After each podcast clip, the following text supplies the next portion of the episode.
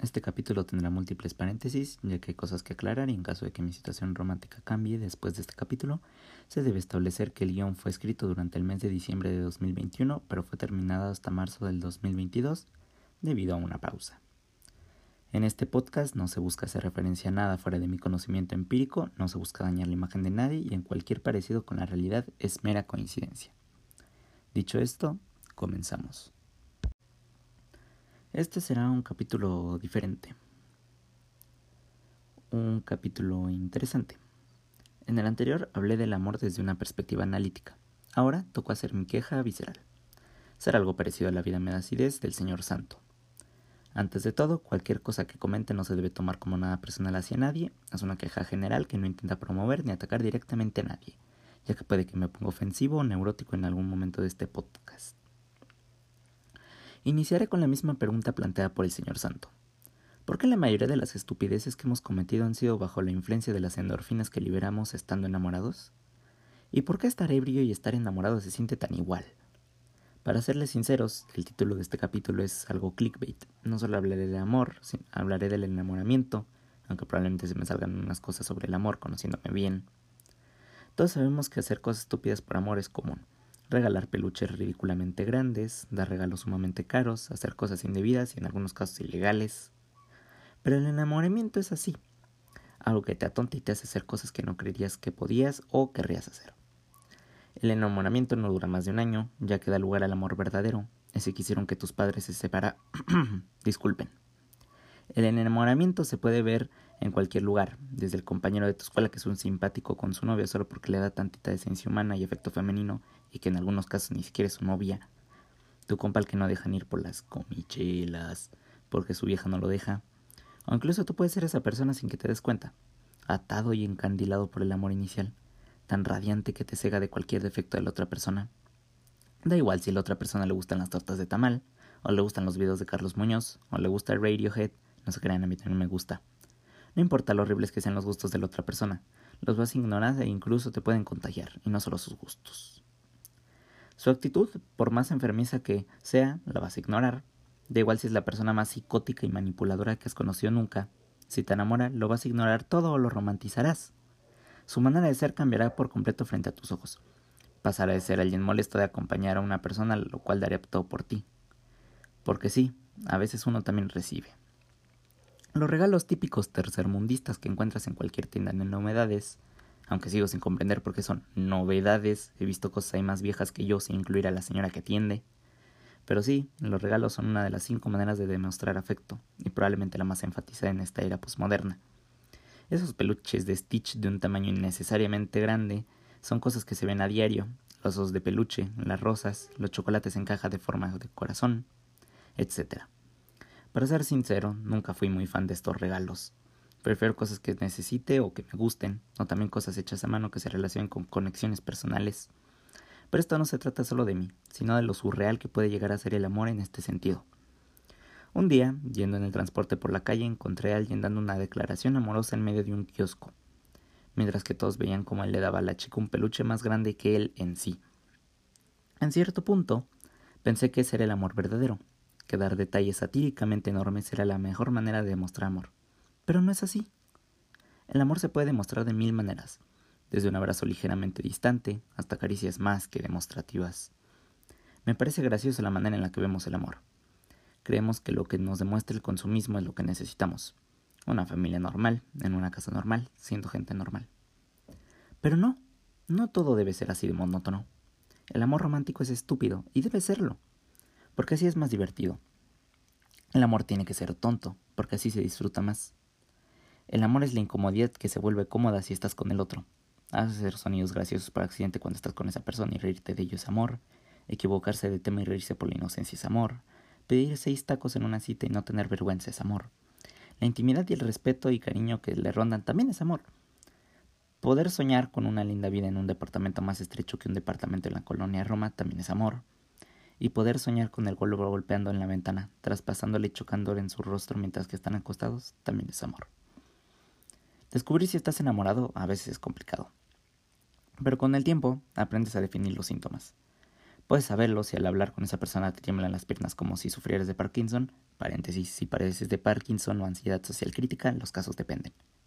Si al hablar piensas en qué decir y aún así dices cosas sin darte cuenta, o estás enamorado o tienes dislexia.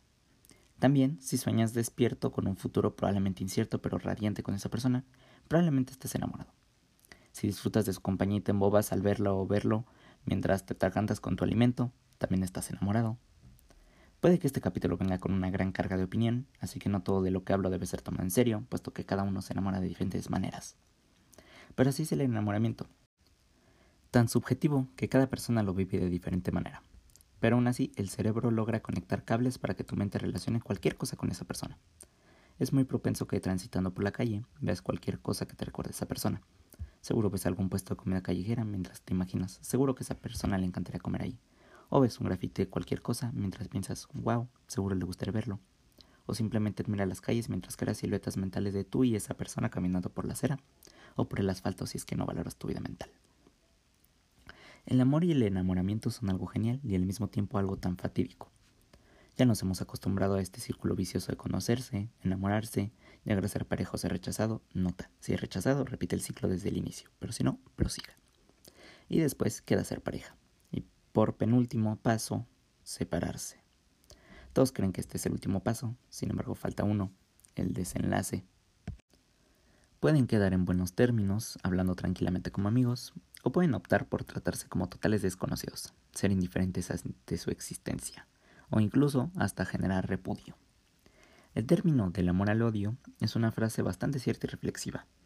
Es sorprendente el poder de la mente para poder odiar a alguien que anhelabas. Es incluso increíble poder notar un cambio tan drástico.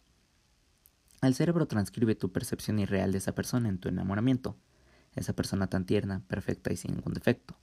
Y por el otro lado está la versión post-pareja, esa versión atroz pero cruda de la persona que resalta todo lo terrible y lo arrastra a una tangente para extrapolarlo. Ver a esa persona como un ser egoísta, despreciable, hipócrita, es simplemente algo tan maravilloso que me gustaría pensar más en cómo funciona. Pero el amor a veces guía al odio irracional, aunque a veces puede estar justificado, en otros casos no. Aunque bueno, yo sí me quejaría si invitara a mi pareja a mi hogar y rompiera mi taza de conejo Nesquik.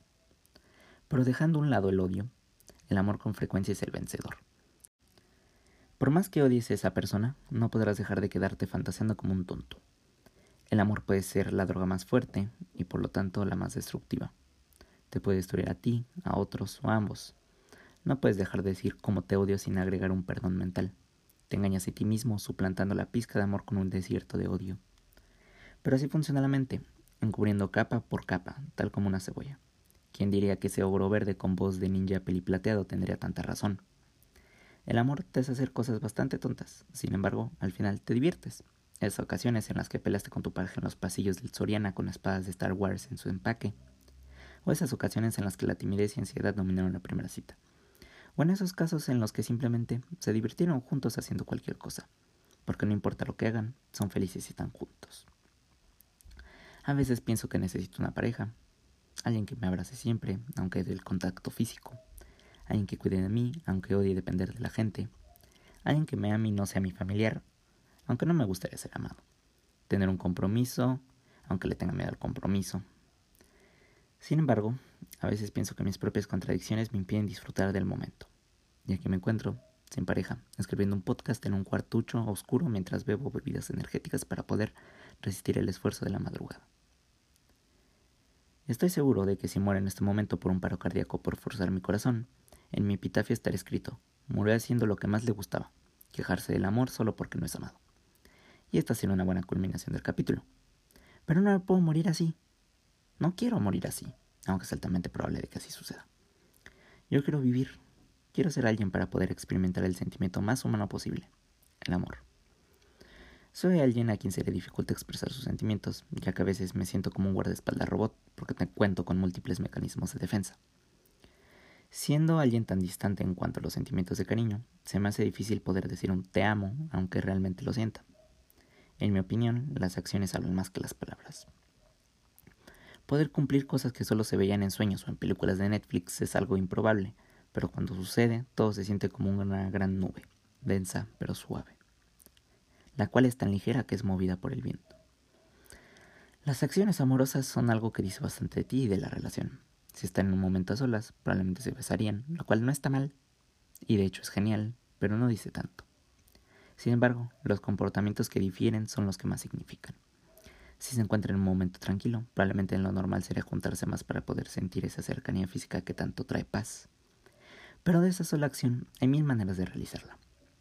Recostarse en el hombro del otro, juntar las cabezas, mirarse fijamente, abrazarse, acostarse en el regazo del otro, etc. O simplemente podrán preferir platicar. Pero de esta acción también se desglosan infinitos temas. Pueden hablar del increíble vacío y cómo mirarlo fijamente solo hace que el vacío te mire fijamente a ti. Pueden hablar de sus gustos, del clima, de sus actividades, de su familia, de su situación, de sus sueños, cualquier cosa. Lo que aquí les interesa es conocer más sobre la otra persona, mantener una conversación tranquila en la que puedes confiar cualquier cosa en la otra persona. Como dije anteriormente, la intimidad es una gran forma de demostrar amor. Y no solo me refiero a la intimidad sexual, sino a la intimidad romántica. En cierto momento habrá intimidad. Se contarán sus problemas, sus sentimientos, sus disconformidades, sus alegrías y sus tristezas. Y esto es lo más lindo de todo.